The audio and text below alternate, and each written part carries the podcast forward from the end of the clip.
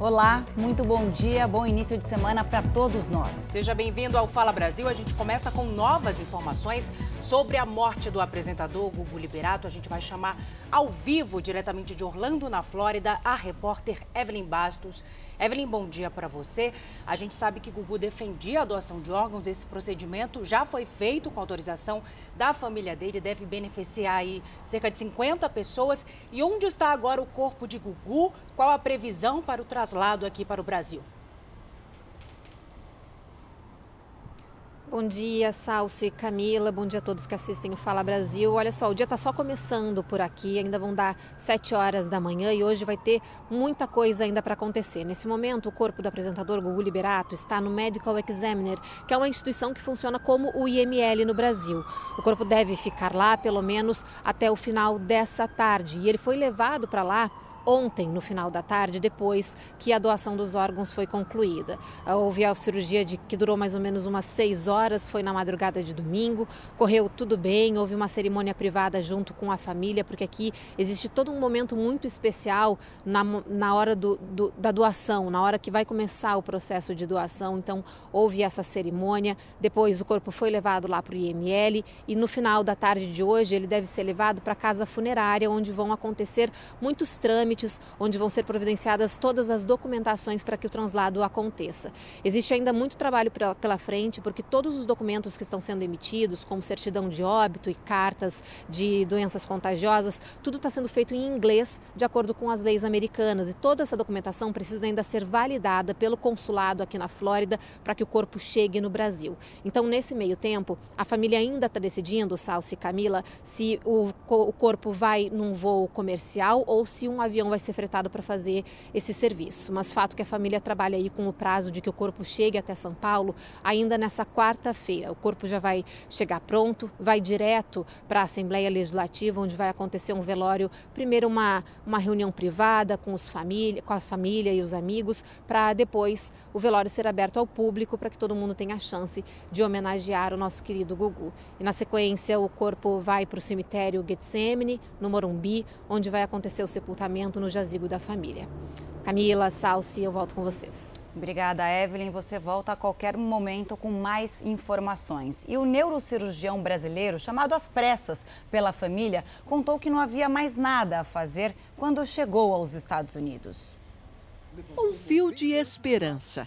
O neurocirurgião Guilherme Lepinski foi convocado pela família de Gugu para uma segunda opinião. O médico estava na Colômbia, numa conferência médica, e desembarcou às pressas em Orlando na sexta-feira. Mas, infelizmente, tinha pouco a fazer. Já tinha dois diagnósticos clínicos de morte cefálica, tinha o exame laboratorial, o exame de imagem dizendo que não tinha perfusão encefálica, não é? Então, a, a, pelo rigor técnico, os critérios estavam preenchidos. Eu tive que é, verificar a veracidade, examinar, ver com os meus próprios olhos, claro, não é? Mas a coisa era compatível e a situação era de fato irreversível. Segundo o neurocirurgião, os médicos americanos fizeram tudo o que estava ao alcance para reverter o quadro grave de Gugu. Posso concluir com segurança que não havia o que pudesse ter sido feito diferentemente, infelizmente. Gugu caiu de uma altura de 4 metros quando tentava trocar o filtro do ar-condicionado que fica no sótão da casa dele em Orlando. Com a queda, o apresentador bateu a cabeça e lesionou a têmpora direita, o que provocou muito sangramento. A pressão do crânio aumentou, levando à morte do cérebro e de todo o encéfalo. Seguindo um pedido do apresentador, todos os órgãos serão doados. A equipe americana do hospital estima que até 50 pessoas podem se beneficiar dos órgãos dele. Gugu era cuidadoso com a própria saúde, fazia exames médicos regularmente. Aliás, na próxima semana, o apresentador tinha um check-up agendado com um cardiologista que acompanha a família Liberato há vários vários anos. E graças a esse cuidado que Gugu tinha com a própria saúde, o apresentador conseguirá beneficiar inúmeras pessoas através da doação de órgãos. Com os órgãos, ele pode, beneficiar, pode beneficiar até 10 pessoas, doando os dois pulmões, o coração, os, os, os dois rins, o pâncreas, o fígado que pode ser dividido em dois, o que dá oito órgãos sólidos e mais as, as duas córneas que são tecidos, mas que normalmente são doados, são transplantados nas, nos primeiros dias após a doação.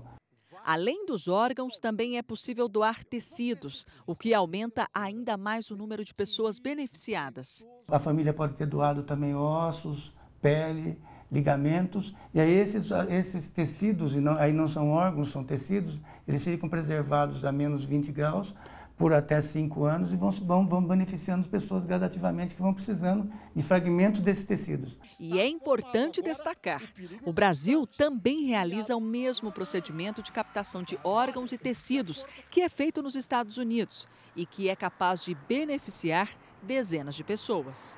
O Brasil tem um programa de transplantes, coordenado pelo Sistema Nacional de Transplantes, que é, mimetiza o que acontece nos Estados Unidos, na Europa, e até a alocação de órgãos é muito mais rigorosa para o primeiro da fila do que nesses outros países. E um amigo de Gugu, Marcelo Rodrigues, ex-integrante do Grupo Dominó, contou em detalhes como foi o acidente dentro da mansão do apresentador. Foi para ele que a esposa de Gugu ligou logo depois do acidente. Uma mansão com 630 metros quadrados, seis quartos e sete banheiros na região de Orlando, na Flórida. A casa havia sido escolhida para ser o novo lar de Gugu, a mulher Rose e os três filhos nos Estados Unidos. Antes, a residência da família ficava em Celebration, cidade perto de Orlando. A casa nova não ficava longe da primeira, cerca de 35 quilômetros. A mudança foi por causa da educação dos filhos. Na nova casa, eles viviam há quatro meses. Era aqui que Gugu Liberato pretendia desacelerar a vida agitada que levava no Brasil. Ele já pensava em, em diminuir, em curtir mais a vida, e ser uma pessoa mais simples, e ser uma vida mais tranquila. Quem conta é Marcelo, amigo da família e ex-integrante do Dominó, grupo musical criado nos anos 80 por Gugu. Deixa matar seu desejo, você vai se apaixonar. Marcelo e Gugu se relacionaram durante 35 anos. Marcelo veio morar em Orlando há sete e desde então ficaram ainda mais próximos. Foi para o Marcelo que a Rose, mãe dos filhos do Gugu, ligou quando tudo aconteceu. Ela estava totalmente apavorada, ela estava totalmente desorientada, o que é normal. Quem estava na casa naquele momento? A Rose Além... e os filhos. A Rose e os filhos. A Rose falou, Marcelo, ele estava no quarto dele e estava muito frio o ar-condicionado. Eu estava sentindo muito gelado. Ele falou, eu preciso ver o que está acontecendo no ar-condicionado. E ele, como como uma pessoa simples, como um pai, como uma, um, cara normal, como todo mundo faria, eu também faço. Ele resolveu subir para ver o que estava acontecendo com o ar, ver se tinha alguma coisa para ser feito no ar, mudar alguma coisa. O amigo conta que fazer pequenos concertos, subir em escadas, mexer com pintura, eram coisas que Gugu fazia no dia a dia. O apresentador chegou a comentar com Marcelo que estava encantado com a vida normal que levava em Orlando. Ele gostava muito daqui porque aqui ele era uma pessoa normal. A gente, a gente se encontrava no banco, para você ter uma ideia, na fila do banco. Você consegue imaginar o Gugu na fila do banco? Hoje, aqui nos Estados Unidos, é dia de venda de garagem. As famílias colocam tudo que elas não querem na porta de casa, na garagem da casa e vendem por preços bem pequenininhos. Era uma vida normal, uma vida bem tranquila. Era aqui na ensolarada Flórida que ele conseguia dedicar boa parte do tempo ao hobby que tanto amava: criar quadros feitos com rolhas usadas. Por tudo isso, não foi estranho quando, na última quarta-feira, Gugu decidiu subir no sótão para avaliar as condições do aparelho de ar-condicionado com as próprias mãos. Ele não percebeu que em alguns lugares ele não poderia andar e ele pisou, provavelmente tenho certeza que ele pisou no lugar que era drywall e aí com o peso torcendo para baixo. As casas norte-americanas são bem diferentes das construções brasileiras. Aqui é tudo muito simples. Aqui, uhum. se, eu, se eu pegar o, o, braço e der um soco, eu abro o, Abre a, a parede, parede né? que eu quero que eu quero abrir, que eu quero consertar. Então, realmente é tudo muito frágil. No lugar das paredes internas sólidas, feitas com tijolos, tem uma armação de madeira. Esta estrutura é coberta com uma placa de sulfato de cálcio hidratado, que é prensada contra uma espécie de papelão. Isso chama-se drywall. A maioria das casas nos Estados Unidos tem a mesma estrutura. Nós estamos no segundo piso da casa, o segundo andar. E aqui, olha, uma corda. A gente tem que puxar com força. Dá acesso ao sótão onde fica o ar-condicionado, olha. A escada é pesada, pessoal. A gente vem trazendo, olha, devagar. Na casa do Gugu é exatamente assim. Olha, montou a escada, agora sim dá para subir. A gente chega no sótão, que é o terceiro piso da casa. Nessa casa aqui, os donos colocaram madeira no piso, mas na casa do Gugu não é assim.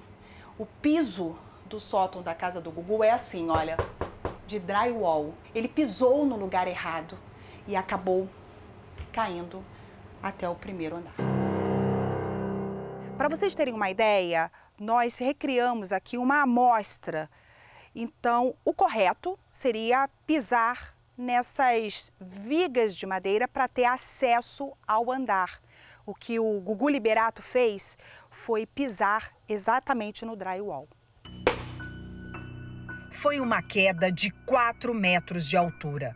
E o mais grave, na queda, Gugu bateu a cabeça em um móvel de madeira antes de tombar no piso da sala, no primeiro andar da casa. Ele ficou desacordado. Ele bateu desse lado. Esse lado todo dele estava comprometido. Em poucos minutos, uma ambulância chegaria, mas Gugu não teria mais nenhum momento de consciência. E o que, que o médico falou para vocês Olha, naquele momento? Ah, naquele momento. Chance, em relação à chance? Zero. Zero por cento. Uma pessoa morreu e seis ficaram feridas em um acidente gravíssimo na rodovia Imigrantes que liga a capital paulista ao litoral.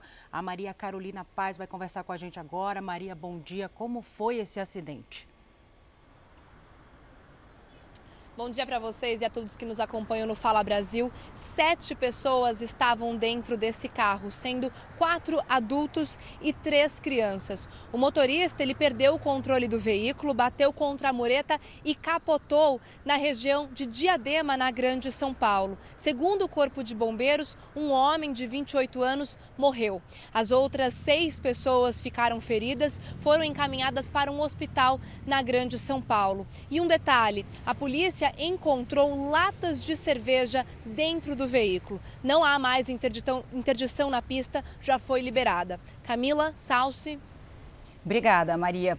E o pesadelo das balas perdidas no Rio. A nova vítima é um funcionário de uma concessionária de energia, ferido no braço e no abdômen enquanto trabalhava.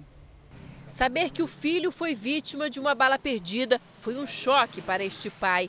A notícia veio da própria vítima enquanto era socorrida por policiais. É difícil você é, perceber que ele sai contigo de casa para o trabalho e nisso você perde o chão, né? O filho dele foi baleado depois de um ataque de bandidos a uma viatura da polícia. O crime aconteceu no Jardim Catarina, um dos maiores bairros de São Gonçalo, na região metropolitana, onde vivem cerca de 70 mil pessoas.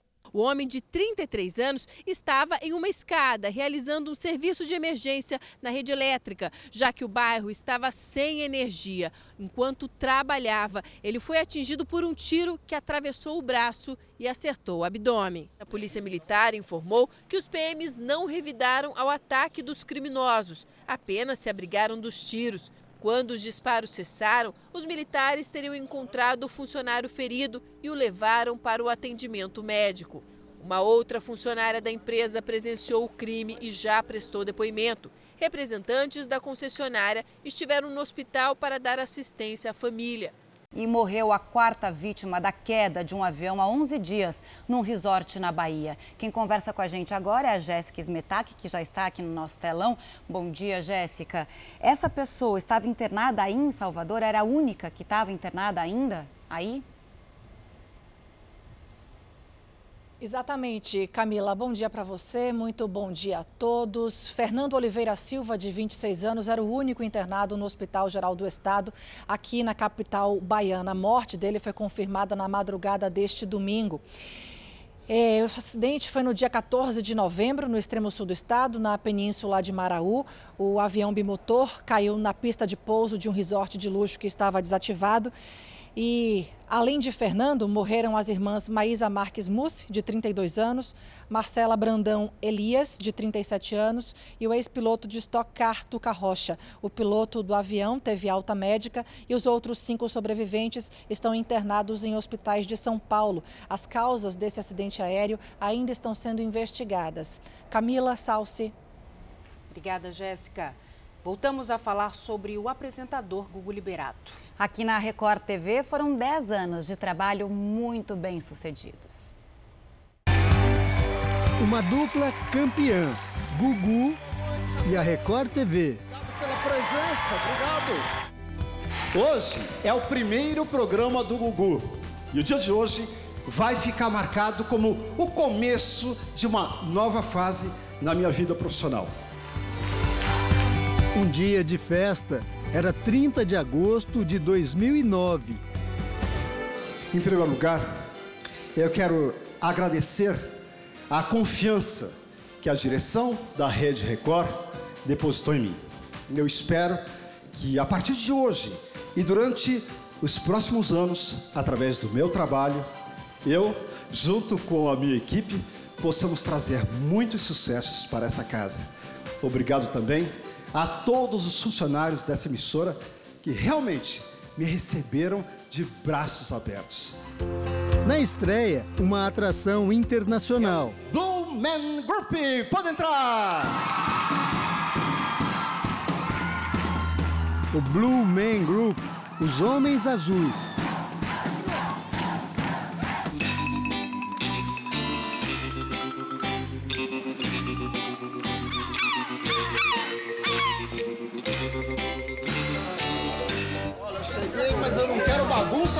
Bom humor que se multiplicou quando o apresentador estreou o quadro A Escolinha do Gugu.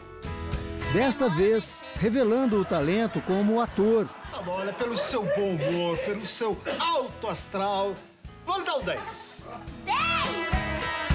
Com a participação de humoristas consagrados, a escolinha do Gugu era garantia de diversão e fazia o Brasil inteiro rir. O diretor de criação da Record TV, Deto Costa, trabalhou durante décadas com Gugu. Bom, eu nunca vi o Gugu triste. Ele sempre é um cara alegre, nunca reclamou de trabalho. Ele foi meu, meu produtor num programa chamado Cidade contra Cidade. Ele já tinha aí uns 18 anos. Você dava a tarefa mais difícil do mundo, ele fazia, ele não reclamava nada. É um sujeito trabalhador, esforçado, sempre foi. O Gugu é um exemplo de, de, de, de profissional. Em 2013, o apresentador ficou um período fora da TV. Retornou com tudo em fevereiro de 2015 com o programa Gugu.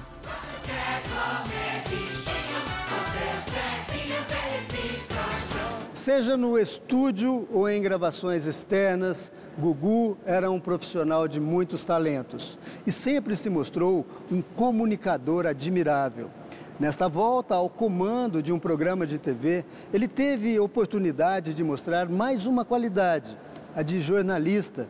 E foi assim que ele brilhou novamente na tela da Record TV, como um hábil entrevistador.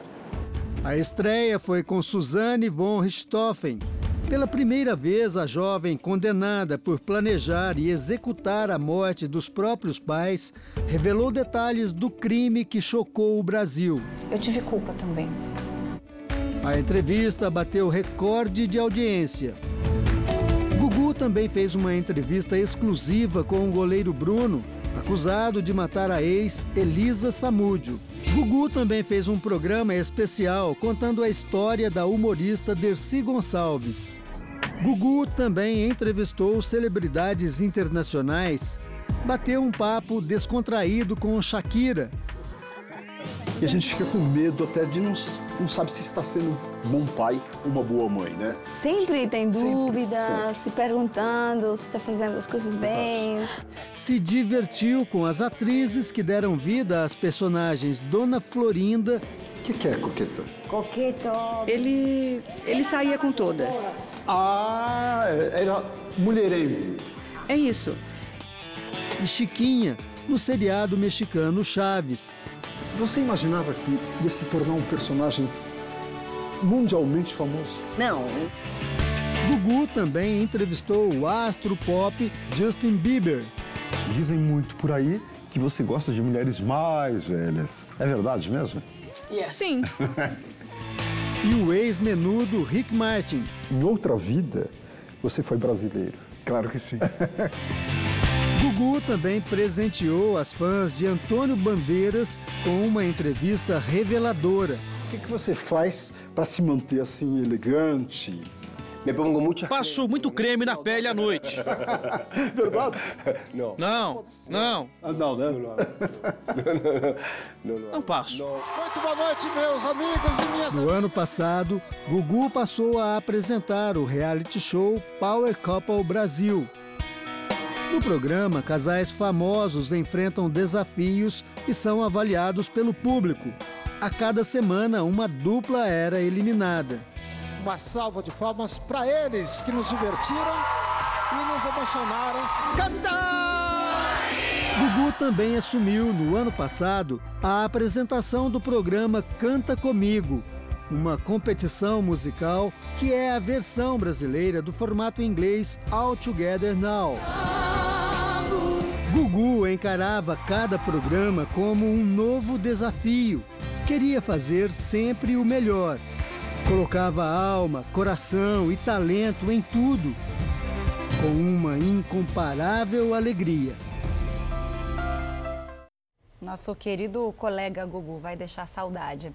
E o comandante Hamilton surgiu na televisão brasileira a partir de uma ideia do Gugu. Foi ele quem, pela primeira vez, convidou o piloto para participar de um quadro. Tem muita gente que não sabe disso, Criativo, né? Foi o início Gugu. aí de uma parceria que durou por muitos anos.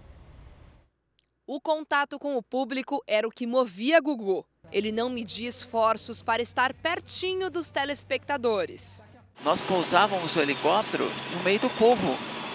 Isso nunca aconteceu. Ninguém nunca fez isso. O helicóptero é uma extensão da mão dele é, no povo. Por isso que a gente acabou brilhando, estourando assim de audiência. Foi Gugu quem deu a oportunidade para o comandante na televisão. Em 1994, o helicóptero entrou em cena. Ele chegou e queria introduzir o helicóptero na televisão. Achei estranho, né? Aí ele queria jogar um, um paraquedinha, é um paraquedinha com prêmios. Daí a gente começou e foi uma mania nacional, foi muito legal, foi uma coisa assim. Foi o primeiro encontro, já foi um encontro alegre, né? E desafiador. O Gugu estava sempre inovando, sempre criando, era uma pessoa de uma mente muito criativa. O sentimento do comandante Hamilton como piloto é de gratidão. Ele, ele mudou meu formato de voo, mudou minha história na aviação. Ele transformou o helicóptero num artista, né? Uma nova dupla de sucesso surgiu na televisão brasileira. Gugu e comandante Hamilton formaram uma parceria que informava. Você por acaso estava lá no momento em que o helicóptero levantou o voo? Pois é, Gugu. Quando eu estava preparando para decolar, eles estavam lá do lado, cheguei até a acenar para eles, né? Divertia. Ai, vai cair, vai cair! E até pregava pegadinhas em famosos no programa do Gugu. Você acha que vai descer para conversar? Os caras estão vindo? Tá. E aí, beleza? Não, mas falaram que o senhor é o dono dessa terra aqui, seu netinho. Não, eu não sou dono da terra. Gugu no palco, Hamilton no ar. E a parceria ia além. Fora do horário de trabalho, os dois mantinham uma amizade verdadeira. Muitas histórias entre Gugu e o comandante Hamilton aqui dentro deste helicóptero. Isso porque eles passavam horas viajando de um lugar para outro, conheceram muitos cantos desse Brasil. Se esse helicóptero falasse, o que, que ele diria de vocês dois? Ah, que o helicóptero foi um bom instrumento, foi muito bom e foi muito bem utilizado. Ele diria isso. Ele realmente deu um emprego maravilhoso para o helicóptero. Por isso, a perda do apresentador foi um baque imenso para o comandante. Então, Gugu, muito obrigado. Obrigado de coração mesmo. Eu estou muito feliz em ter sido escolhido para ser o comandante do helicóptero, escolhido por você. Muito obrigado pela oportunidade. Você viu isso, você sentiu esse espaço e deixou que eu evoluísse e pudesse ter feito tudo que eu fiz e ainda vou fazer, não sei até quando, mas vou fazer com muito orgulho. Muito obrigado. Vai fazer muito ainda. Agora a gente vai falar sobre o esporte. Esporte que é Flamengo, Flamengo, Flamengo, né? Um dia depois de se tornar campeão da Libertadores, o Flamengo também garantiu o título brasileiro. Pois é, como a gente costuma dizer, o Flamengo tá voando, né? Vamos conversar com o Bruno Piscinato. Bruno, bom, bom dia para você. O rubro-negro aí pode festejar mais uma conquista. Isso sim entrar em campo, né? Que fase é essa, Bruno? Bom dia, Salsi. Bom dia, Camila. Pois é, inacreditável, né? O Flamengo foi campeão em dois dias consecutivos. É, no sábado ainda comemorava é, o título da Libertadores, quando no domingo confirmou o título nacional. Enquanto curtiam a festa, os flamenguistas ganharam de bandeja o título brasileiro sem nem precisar entrar em campo. A vitória do Grêmio contra o Palmeiras antecipou matematicamente o título para o Flamengo. Eliminado pelo Flamengo na Libertadores, o Grêmio acabou coroando o fim de semana rubro-negro. Uma pequena ironia do futebol. Acho que o Flamengo já era campeão, era só questão de tempo, né? Faltou inspiração para Palmeiras e Grêmio. Emoção só no segundo tempo. Depois de um belo drible, Everton Cebolinha foi derrubado por Gustavo Gomes. Pênalti marcado pelo juiz Wilton Pereira Sampaio e bem cobrado pelo próprio Cebolinha. Foi de pênalti também o empate do Palmeiras. Cortez atropelou Dudu dentro da área. Bruno Henrique, com categoria, deslocou Paulo Vitor. Nos acréscimos, a vitória do Grêmio por 2 a 1. Passe de Patrick e PP, com um leve toque, encobriu o Everton. Para os palmeirenses, restou protestar contra o time que, ao longo do campeonato, chegou a ter oito pontos de vantagem sobre o Flamengo.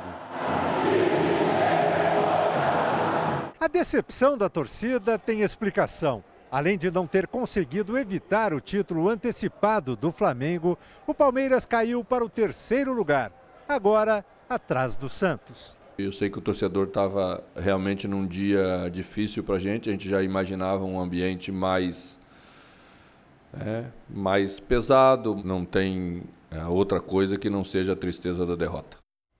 Com esse resultado, o Flamengo comemorou de novo, mas infelizmente no meio da comemoração flamenguista teve confusão e cenas de violência nas ruas do Rio de Janeiro. Torcedores do Flamengo entraram em confronto com a polícia. Mais de 20 pessoas ficaram feridas. Sou Flamengo, é campeão mundial. E agora, seu povo. Dois títulos em 24 horas. Teve flamenguista que até decretou feriado nesta segunda-feira. Só trabalho terça-feira agora, aproveitar, né? Campeão da Libertadores, do Brasileiro e Carioca.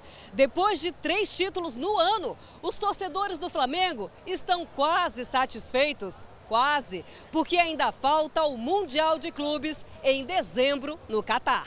A gente está em estado de êxtase. Dale, dale, dale, meu gol! Pra cima deles, Flamengo! O domingo de festa começou mais cedo. O avião com os jogadores chegou de Lima pela manhã. O atacante Gabigol, que fez os dois gols que decidiram o título da Libertadores, exibiu a bandeira do clube ainda na cabine do piloto.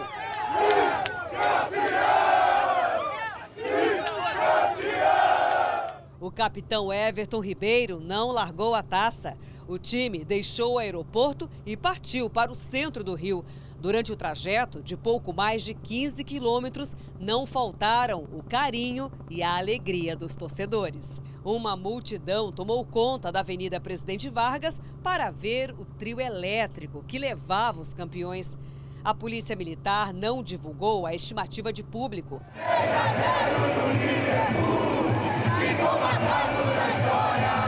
Jogadores e o técnico português Jorge Jesus curtiram no embalo do samba e do funk. Mas ao final de quatro horas de festa, muita confusão Segundo testemunhas, torcedores tentaram furar o cerco que protegia o trio. A polícia militar lançou bombas de gás para dispersar a multidão. Os torcedores reagiram com pedras. Algumas viaturas da Guarda Municipal foram depredadas. Segundo a Secretaria Municipal de Saúde, 23 pessoas ficaram feridas. De acordo com a PM, um grupo de torcedores que é proibido de entrar em estádios começou o tumulto. Não restou aos policiais militares outra alternativa, senão revidar aquela agressão, utilizando para isso dos meios disponíveis e necessários. Utilizaram o spray de pimenta, utilizaram gás lacrimogêneo. Uma pena uma linda festa acabar assim, né? O domingo também foi de festa brasileira em Lima, no Peru. Os flamenguistas que viajaram para assistir a final da Libertadores comemoraram e depois reclamaram da dificuldade com o transporte. Esta turma, que veio de ônibus do Rio, não parecia muito feliz no dia seguinte ao título do Flamengo. Muitos amigos meus perderam a data do check-in, porque a gente chegou aqui no dia 23, com um dia de atraso. O ônibus chegou na situação de não ter combustível para viajar um dos passageiros teve que arcar com o custo do combustível. A volta estava marcada para começar ao meio-dia de domingo, mas o ônibus atrasou de novo. Eu só quero o mínimo de humanidade. Julian não voltou com o ônibus. Disse que acabou recebendo a promessa da empresa que iria voltar de avião. Os outros seguiram a viagem. Na capital peruana, depois da vitória do Flamengo, o vermelho, o preto e o branco foram as cores mais vistas na cidade. Ressaca. Que nada! Os flamenguistas comemoraram a noite toda. E mesmo assim, no domingo, ainda encontramos muitos torcedores festejando pelas ruas de Lima. Aqui tá vindo uma. Mengão! Gabigol! Em Lima, os bicampeões da América tiraram o domingo para passear, exibir o manto rubro-negro e recuperar a voz. Acho que a voz vai ficar aqui em Lima. A família estendeu a bandeira da nação rubro-negra na cidade três gerações de torcedores comemorando o bicampeonato da Copa Libertadores. Foi um sonho, um sonho realizado de estar aqui, fora do nosso país, e ver o nosso Flamengo bicampeão da Libertadores. Enquanto o pessoal do ônibus vai cruzar a América de volta, tem torcedor que já está de olho no Catar, país do Oriente Médio, que vai sediar a final do Mundial de Clubes. Vim aqui só para poder, só para poder confirmar, porque a passagem já está emitida para Doha. É, mas no meio de muita alegria, cinco torcedores morreram durante as comemorações da conquista do título do Flamengo. A gente vai conversar ao vivo agora com a Flávia Araújo. É, bom dia, Flávia. É, teve uma vítima aí no Pará, né? Como é que ela morreu? Isso mesmo. Bom dia, Bruno. Bom dia para todo mundo. Olha, o Alisson Leite da Silva é um adolescente de 14 anos e ele foi atingido por uma bala perdida em Paropebas, no sudeste aqui do Pará. O tiro partiu da arma do guarda municipal Genialdo Araújo Teixeira, que foi preso.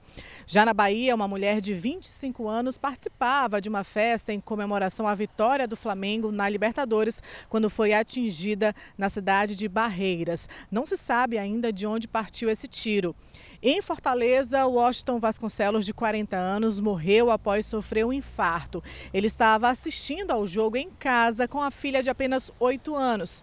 Em Campo Grande, na zona oeste do Rio de Janeiro, Rodolfo Lemos foi morto com um tiro nas costas enquanto comemorava em um bar. A polícia procura pistas sobre o assassino. A quinta vítima é de Uberlândia, em Minas Gerais. Os torcedores brigaram em frente a um posto de combustíveis quando um deles foi baleado e morreu. O suspeito tem 16 anos e ainda não foi encontrado. Bruno. Bruno, com o título agora do Flamengo confirmado, a disputa no Campeonato Brasileiro se concentra na luta contra o rebaixamento. Conta pois é, os times brigando na, na, zona do rebaixamento, mas também na definição das vagas para a Libertadores do ano que vem. O São Paulo briga por uma delas, mas deixou escapar a vitória contra o Ceará. Vitor Bueno colocou o São Paulo na frente do Ceará mas nos acréscimos do jogo, aos 50 minutos, Felipe Baixola chutou e contou com o desvio em Léo para empatar a partida. 1 um a 1 um na Arena Castelão. No Rio de Janeiro, o Botafogo respira um pouco mais aliviado, longe da zona do rebaixamento. Diego Souza marcou o gol da vitória dos cariocas contra o Corinthians, que chega à terceira partida sem vencer. No jogo dos Atléticos, o Paranaense levou a melhor sobre os mineiros. No único gol do confronto, Vitinho ficou com a sobra e fez esse golaço no Mineirão. Em Porto Alegre, Osvaldo fez essa bela jogada e marcou para o Fortaleza contra o Internacional. A reação do Inter veio com um Guerreiro. Nessa jogada confusa, Tinga colocou o Fortaleza de novo na frente. Mas o Guerreiro estava inspirado. Mais uma vez de cabeça, deixou tudo igual. 2 a 2. Para fechar a rodada de hoje tem o jogo dos desesperados. Fluminense e CSA de Alagoas se enfrentam para tentar sair da zona do rebaixamento. As notícias do esporte ficam por aqui, meninas. Volto com vocês. Parte de um muro desabou e provocou um novo deslizamento de terra na Avenida Niemeyer, no Rio de Janeiro. A gente vai conversar agora, mais uma vez, com a repórter Aline Pacheco. Aline, o trecho onde aconteceu esse deslizamento já estava interditado, né?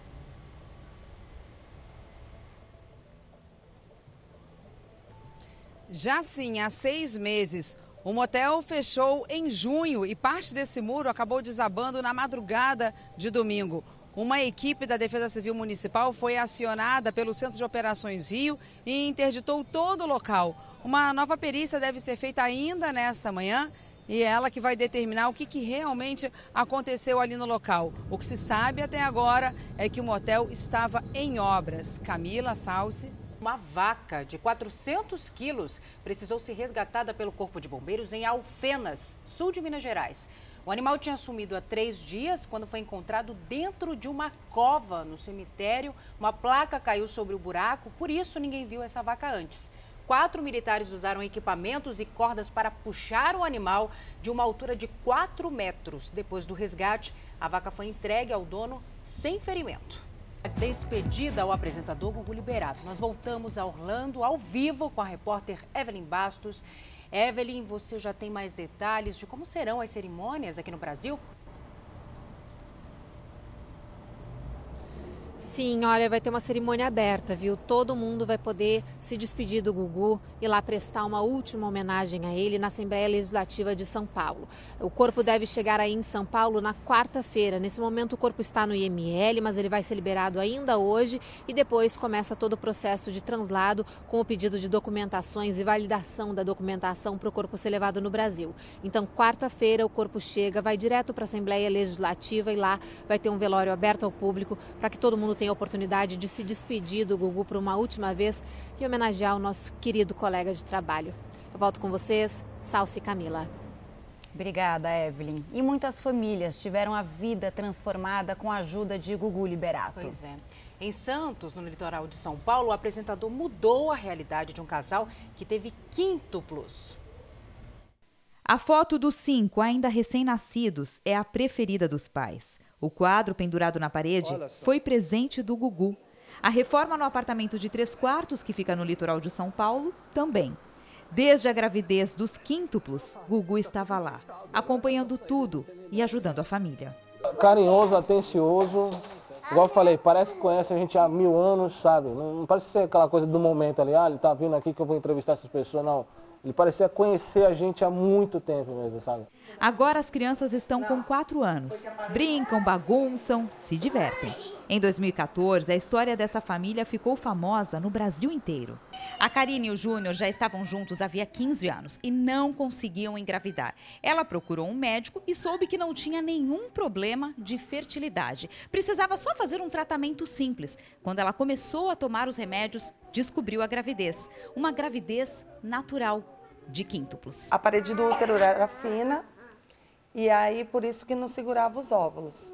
Foi esse o motivo de eu não ter engravidado antes, né? Gugu acompanhou a alta hospitalar da Melissa, a última a ir para casa. Deu um carro de presente para eles e comemorou o aniversário de um ano das crianças.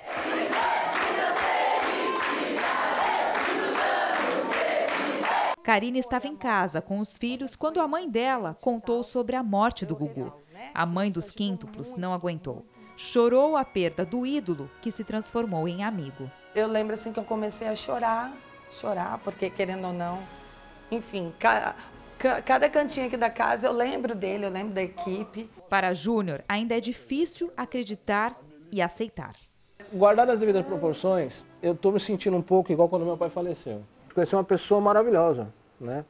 Então essa falta gente assim no mundo, né? Agora a gente fala de mais uma perda. O bicampeão brasileiro de surf, Léo Neves, morreu durante uma competição em Saquarema, na região dos Lagos. Suelen Rodrigues, bom dia para você. Qual a causa da morte? Oi, bom dia para você, bom dia a todos. A Prefeitura de Saquarema divulgou uma nota informando que o atleta sofreu um mal súbito na água. Uma equipe do Corpo de Bombeiros conseguiu retirar o Léo Neves da água com o auxílio de uma moto aquática. Ele foi socorrido pelo resgate, levado para o hospital municipal, mas morreu antes de chegar à unidade. O corpo do surfista foi encaminhado para o Instituto Médico Legal na cidade de São Gonçalo. Léo Neves competiu no circuito mundial nos anos de 2007 e 2008, era bicampeão brasileiro e tricampeão carioca. Ele deixou esposa e quatro filhos. Camila Salsi. Obrigada, Suelen. O INSS começa a pagar hoje a segunda parcela do 13º dos aposentados e pensionistas. Uma boa notícia. A gente conversa com Alessandro Saturno. Bom dia. Até que dia vai se estender o calendário de pagamento? Olá, Camila. Bom dia para você, bom dia a todos. O calendário de pagamento vai se estender até o dia 6 de dezembro, de acordo com o número final e o valor do benefício. O pagamento começa a ser feito hoje, junto com a aposentadoria de novembro, para quem recebe até um salário mínimo, 998 reais, e tem o final de benefício número 1. Os últimos depósitos serão para os aposentados e pensionistas que recebem acima de um salário mínimo e tem o final de benefício 05 ou zero. Lembrando que na segunda parcela haverá o desconto do imposto de renda. O beneficiário que quiser saber o valor que vai receber é só acessar pela internet o site Meu INSS. Camila Salcio. Obrigada, Saturno. Foi enterrado o corpo do policial militar morto depois de ser confundido com criminosos durante um assalto em São Paulo. O soldado Davi da Silva Santos foi baleado no pescoço por engano. Ele era aluno do curso de soldados da Polícia Militar e estava prestes a se formar. Os tiros foram ouvidos de longe. Nós escutamos uns barulhos que pareciam fogos de artifício. Nós estávamos assim achando que era balão, era alguma coisa assim, né? Quando nós vimos foi uma gritaria total e eu estava vindo de carro no, no momento. Davi estava de folga quando passava por esta rua na zona leste de São Paulo e viu dois criminosos tentando roubar uma moto. Ao tentar sacar a arma para impedir o assalto, foi confundido com um dos ladrões por uma equipe de polícia técnico-científica que estava próxima ao local. Depois de ser baleado, o soldado foi levado para o hospital, mas não resistiu aos ferimentos. Infelizmente, os bandidos fugiram e o policial acabou sendo morto pela própria Polícia Civil. E o rapaz parece que desceu do carro ainda falando que era polícia, mas não teve jeito. A dupla de assaltantes que conseguiu fugir na moto ainda não foi localizada. O corpo do soldado Davi da Silva Santos foi velado e enterrado em Ferraz de Vasconcelos, na Grande São Paulo, neste fim de semana. Segundo a Secretaria de Segurança Pública, a Corregedoria da Polícia Civil abriu inquérito para apurar todas as circunstâncias do caso. A nota diz ainda que as armas envolvidas na ocorrência foram apreendidas e encaminhadas para a perícia. O Fala Brasil mostrou na semana passada um homem correndo para escapar das chamas da explosão de um caminhão-tanque na rodovia dos Tamoios, no litoral de São Paulo. A nossa reportagem foi atrás do seu José Orlando para conhecer a história desse motorista sortudo aí que escapou da morte por pouco. José Orlando, um homem simples de 62 anos, pedreiro e que mora numa casinha na zona rural em Natividade da Serra, na Serra do Mar. É ele que aparece nessa imagem correndo para escapar das chamas da explosão de um caminhão-tanque na rodovia dos Tamoios, no litoral de São Paulo. Milagre de Deus mesmo, Deus livrou eu. Porque não era minha hora, se fosse minha hora tinha ido. Os amigos que viram a cena também custam a acreditar que José Orlando escapou com vida. Na hora que bateu na imagem no carro ali, ali só foi por Deus para ele ter salvado, cara porque ali podia ter explodido. Eram 11 horas da manhã quando o motorista do caminhão-tanque, carregado com 40 mil litros de combustível, perdeu a direção numa curva. José Orlando estava neste carro escuro na frente e foi parar na pista contrária. Poucos segundos depois do acidente que interditou a estrada, houve a explosão. Quando viu, José Orlando estava no meio das chamas. Depois que eu parei de correr, que eu vi, não tinha nada. Que ali eu acho que se tiver com a perna só, você corre. Apesar de ter atravessado o fogo, ele não sofreu queimaduras. O único machucado foi este na perna, causado pela batida do carro. Só depois do acidente, vendo a imagem da câmera de monitoramento da rodovia, foi que o seu José Orlando teve a noção exata da sequência de eventos e como tudo deu certo para ele escapar com vida. Foram três momentos diferentes a partir do instante em que o caminhão-tanque desgovernado tombou na pista. Foi por muito pouco que ele não prensou o carro do pedreiro contra o barranco. Se isso tivesse acontecido, dificilmente ele escaparia. Ao cruzar a pista, todos os carros que vinham no sentido contrário frearam a tempo de evitar uma colisão. E o guarda-reio impediu novamente uma tragédia. Pensar que foi que foi na, na guarda-reio lá, já estou morto lá. Mas só guarda-reio aguentou tudo, eu botou, bateu e botou. Mesmo diante da iminência de uma explosão, o pedreiro não pensou só em si. Ao descer do carro, a primeira coisa que fez foi ir em direção à cabine do caminhão para tentar salvar o motorista. É triste uma pessoa morrer perto de você ali sem poder fazer nada. né? Ele arriscou a vida dele até de um perigo ali, né? Você viu que na hora que ele veio correndo, o fogo atrás dele, ele corria até o carro quase atropelou ele. Uma semana depois do acidente, José Orlando já voltou à rotina, agora a pé, pois o carro sofreu perda total com o um incêndio. Mas na hora em que o seguro liberar a indenização para que possa comprar outro carro, ele diz que vai pegar a estrada novamente. Um tipo de mudança. Você tem que sempre seguir em frente. E ter fé. Ter fé. Esse, a fé tem que aumentar mais um pouco. O Fala Brasil termina agora. Você pode rever esta edição e muito mais no Play Plus. Um bom dia para você. Obrigada pela sua companhia. Fique agora com Hoje em Dia